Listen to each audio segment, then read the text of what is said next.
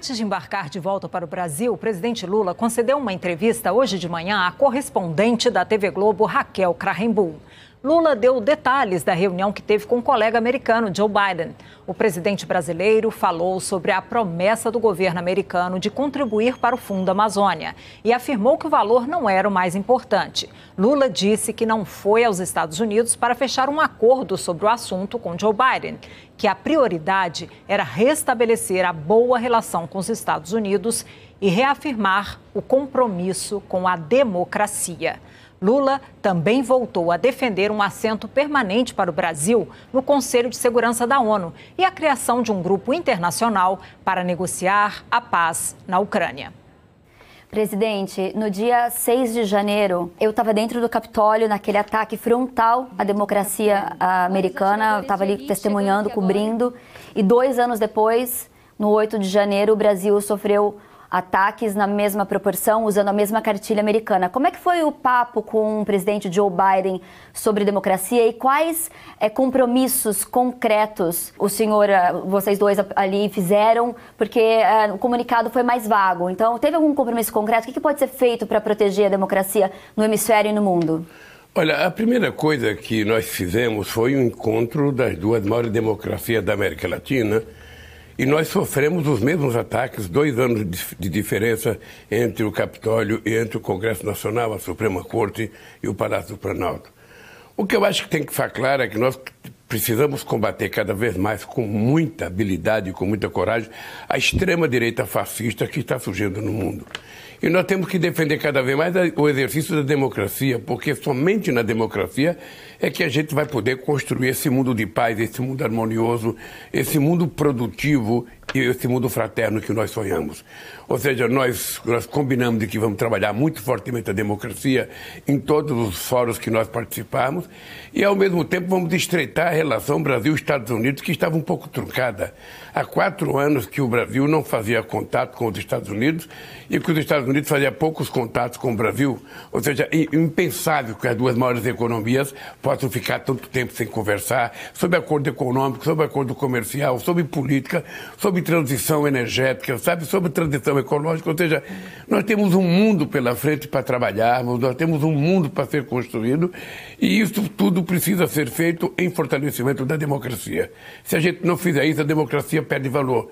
E as pessoas precisam entender que a democracia é a melhor forma de governo que existe no planeta Terra.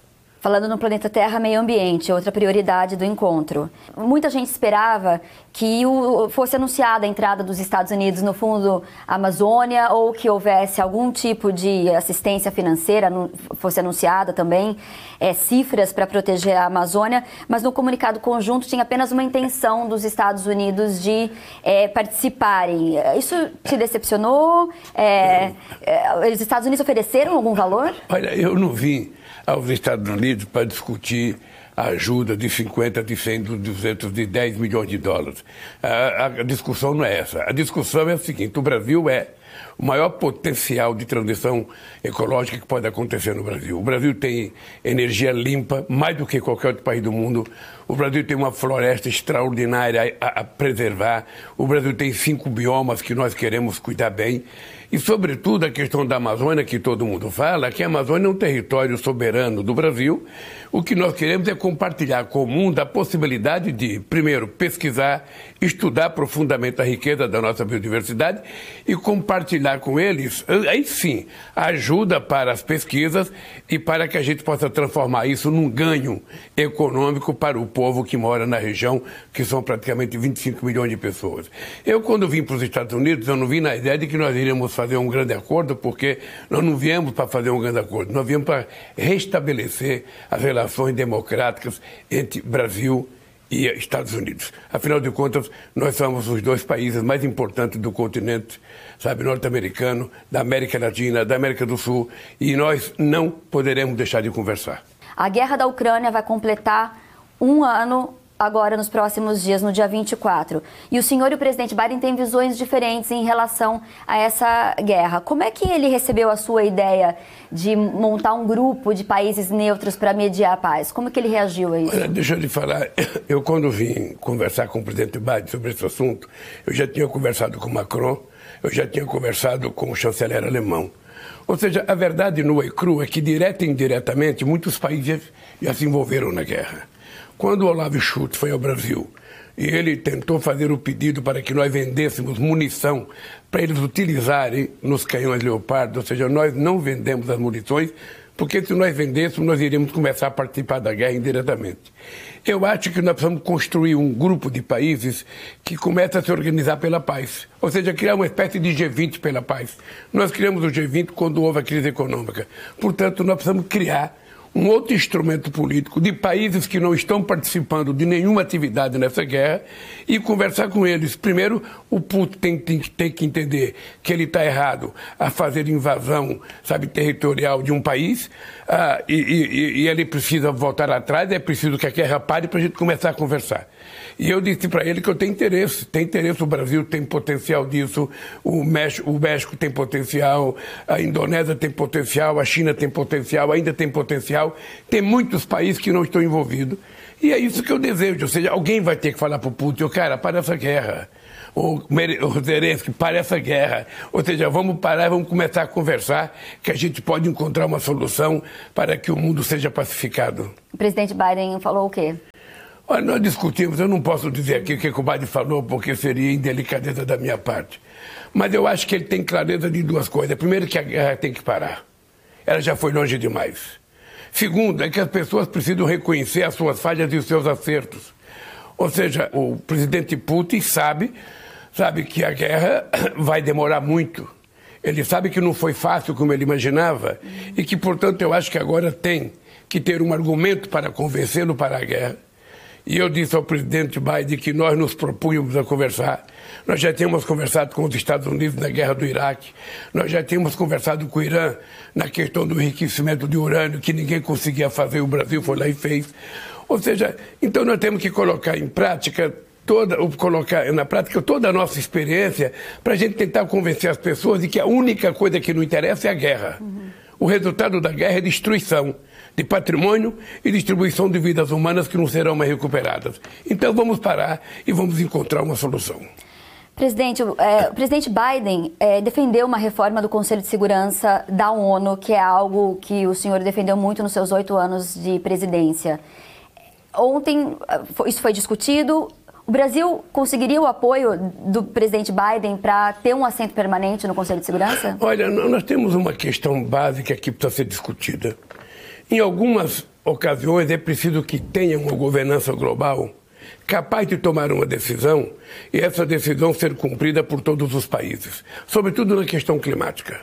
Ou seja, se nós fazemos a COP30, tomamos uma decisão e essa decisão vai para ser aplicada a partir da vontade do Estado Nacional, muitas vezes essas coisas não são aprovadas no Estado Nacional. Então, na questão climática, preciso ter uma governança mundial. O que, que eu acho? Eu acho que o Conselho de Segurança da ONU hoje, sabe, ele, ele é de uma, de, uma, de uma geopolítica de 45, nós precisamos de uma coisa de 2022. E é por isso que nós precisamos colocar outros países africanos, colocar países, colocar a Alemanha, colocar a Índia, colocar o Japão. Entre o Brasil, pode entrar mais o México, pode entrar a Argentina. Ou seja, o que precisa é que a gente tenha mais representatividade para que quando se tomar decisão, essa decisão possa ser cumprida e a gente possa ter certeza de que a gente vai recuperar o planeta Terra para nós. Não é uma coisa qualquer. Ou seja, é uma coisa muito séria, porque todo dia nós estamos vendo o que a mudança climática tem feito ao mundo. Chove muito onde não chovia, faz muita seca onde chovia muito, ou seja, o mar cresce no lugar, ilhas vão desaparecer, e nós precisamos cuidar, porque afinal de contas o planeta é a casa de todos nós. Uhum. Não tem rico que consiga escapar disso. Posso tentar inventar foguete, querer ir morar em Plutão, em Marte, na Lua. Não vai conseguir. Então vamos aproveitar a inteligência que Deus deu ao ser humano e vamos cuidar corretamente do planeta Terra, fazendo aquilo que nós temos que fazer. No Brasil, nós temos um compromisso sério. Até 2030, nós queremos zerar o desmatamento. Segundo, a gente não vai permitir mais garimpos em terras, sabe, indígenas. A gente não vai mais permitir garimpo ilegal em lugar nenhum. A gente vai acabar com o, uh, o corte de madeira. Ou seja, se alguém quiser vender madeira, ele plante espere 50, 60 anos, corte e venda para quem quiser. Mas a floresta que está lá há 300, 400 anos, ou seja, ela é de toda a humanidade, ela é de todo o povo brasileiro, ninguém tem o direito de cortar. Ninguém tem o direito de poluir a água que os indígenas bebem, que eles tomam banho, que as suas crianças vivem. Então, no Brasil, nós vamos ser muito duro, porque é preciso ser duro para a gente poder tentar criar o mundo saudável que todo mundo sonha que precisa ser criado. Presidente, sobre China, alguns dizem que já há uma guerra fria entre Estados Unidos e China, e a gente sabe que o senhor tem se guiado pela independência na política externa. Agora, como é que fica eh, o Brasil, então, nessa disputa? Porque em alguns momentos né, pode existir situações em que vai ter que tomar um lado e desagradar o outro. Como navegar isso? Eu, em março, eu vou para a China. Uh, o Brasil tem na China e nos Estados Unidos seus dois grandes parceiros comerciais. O Brasil tem um superávit muito grande com a China e a gente quer manter essa grande exportação nossa para a China e a gente quer manter o crescimento das exportações para os Estados Unidos. Nós queremos aumentar a produção de manufaturado, porque só assim a gente pode recuperar a nossa indústria e a exportação de manufaturado rende mais para o nosso país. Eu não vou participar de guerra fria com ninguém. Eu vou participar de uma política externa muito ativa e altiva. Nós queremos ter uma belíssima relação com a União Europeia, por isso nós vamos tentar concluir o acordo Mercosul-União Europeia. Nós queremos ter uma belíssima relação com a China e nós queremos ter uma belíssima relação com os Estados Unidos. O que eles precisam compreender, e aí sim, a Europa tem que compreender que a Europa, junto com a América do Sul, a gente pode formar um bloco ainda muito mais forte para negociar com essas duas potências que inegavelmente são duas potências que estão muito distantes do restante dos países. Então, o que nós precisamos é manter uma boa política com a China, uma boa política com os Estados Unidos e dizer para eles que nós não estamos precisando mais de Guerra Fria, porque a Guerra Fria não construiu muita coisa boa para a humanidade. Ela construiu conflitos e nós não queremos mais conflitos. Presidente, o encontro ontem com o Biden era para ter durado 15 minutos, durou uma hora, então parece que deu liga, né? Como é que, o que, o senhor achou do presidente Biden? Como é que foi esse contato? Olha, possivelmente, de todos os presidentes americanos, o presidente que mais tem vínculo com o movimento dos trabalhadores, com o sindicato, é o Biden. Eu ontem, numa reunião com 18 sindicalistas, eu perguntei, sabe, se o discurso do Biden sabe, que ele fez no Congresso Nacional, ele tinha falado muito de trabalhadores, se, era, se ele era um defensor dos trabalhadores ou é eu que estava entendendo mal. E os trabalhadores me disseram que ele é, na história dos Estados Unidos, o presidente que mais está ligado aos trabalhadores e aos sindicatos. Ora, isso deu uma proximidade, deu uma liga, porque eu venho do movimento sindical. E a visão dele sobre o mundo do trabalho, a visão dele sobre o papel do sindicato é muito importante porque, veja, tem muita gente que acha que tem que destruir o sindicato para melhorar as coisas. Não. Quanto mais forte for o sindicato, quanto mais forte, quanto mais lutador, quanto mais brigador for o sindicato, mais a democracia será fortalecida. É assim que tem que se pensar. A democracia não é um pacto de paz. A democracia é uma sociedade, uma sociedade em movimento, em ebulição, uma sociedade querendo cada vez mais. É isso que é democracia.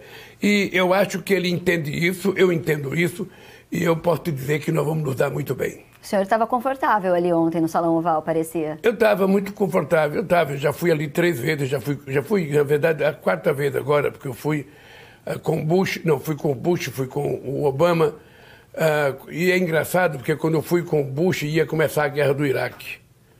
E eu disse para o Bush que eu não ia participar da guerra, que eu ia fazer uma guerra contra a fome no Brasil.